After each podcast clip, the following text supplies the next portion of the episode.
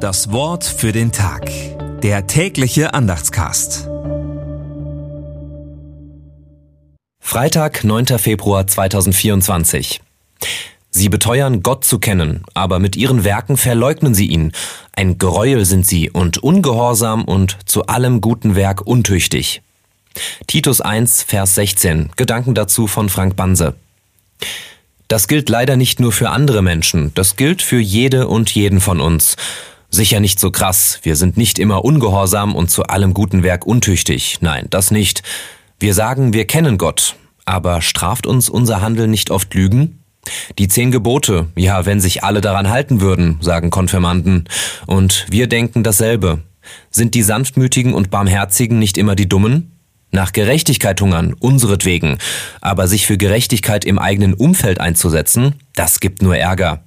Ganz zu schweigen davon, seinen Nächsten zu lieben. Wo kämen wir denn dahin? Das Wort für den Tag. Der tägliche Andachtscast. Präsentiert vom Evangelischen Gemeindeblatt für Württemberg. Mehr Infos in den Show Notes und unter www.evangelisches-gemeindeblatt.de.